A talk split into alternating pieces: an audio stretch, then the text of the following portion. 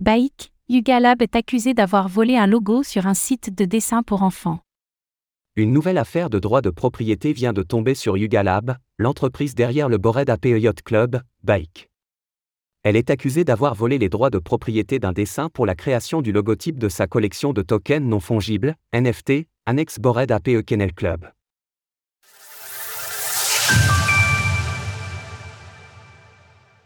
Yuga Lab accusé de voler des droits de propriété. Voilà une nouvelle affaire au contour flou pour Yuga Lab, l'entreprise derrière le Bored Ape Yacht Club, Bike. Cette dernière est accusée d'avoir utilisé, sans autorisation, une image d'un site pour élaborer le logo du Bored Ape Kennel Club, comme l'a d'abord remarqué un utilisateur de Twitter. Par ailleurs, comme il le souligne ici, Yuga Lab a déposé une demande de marque pour son logotype, incluant ce dessin avec les caractères BAC, en novembre 2021, alors qu'Easy Drawing Tutorial, propriétaire du dessin, avait déjà partagé le croquis sur les réseaux sociaux quelques mois plus tôt. De surcroît, comme l'indiquent les conditions générales du site Easy Drawing Tutorial, il est formellement interdit de copier, modifier, transmettre, reproduire ou se servir du contenu du site pour créer des œuvres dérivées.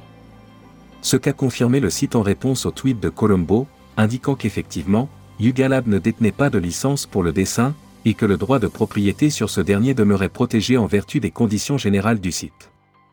L'explication de Yuga Lab. Greg Solano, longtemps connu sous le pseudonyme Garga, a publié un communiqué sur son compte Twitter afin de faire part de son incompréhension.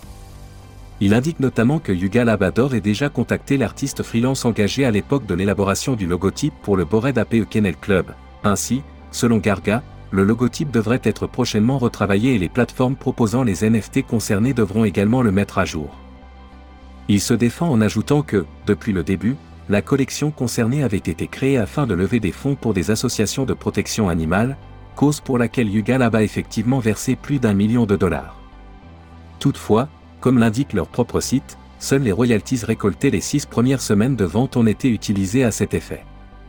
Le reste du temps, Yuga a perçu 2,5% des frais de transaction récoltés sur les marchés secondaires tels que la plateforme OpenSea. Les NFT du Bored APE Kennel Club avaient initialement été offerts aux propriétaires de Bored APE en tant que récompense, tout comme les sérums mutants. Pour autant, la collection siège toujours dans le top 10 des collections sur Ethereum, aux côtés des autres collections de Yuga Lab comme Otherdeed. Les parcelles de terrain d'Otherdeed constituent d'ailleurs la collection annexe la plus lucrative pour Yuga Lab, la société ayant récolté plusieurs centaines de millions de dollars grâce à elle.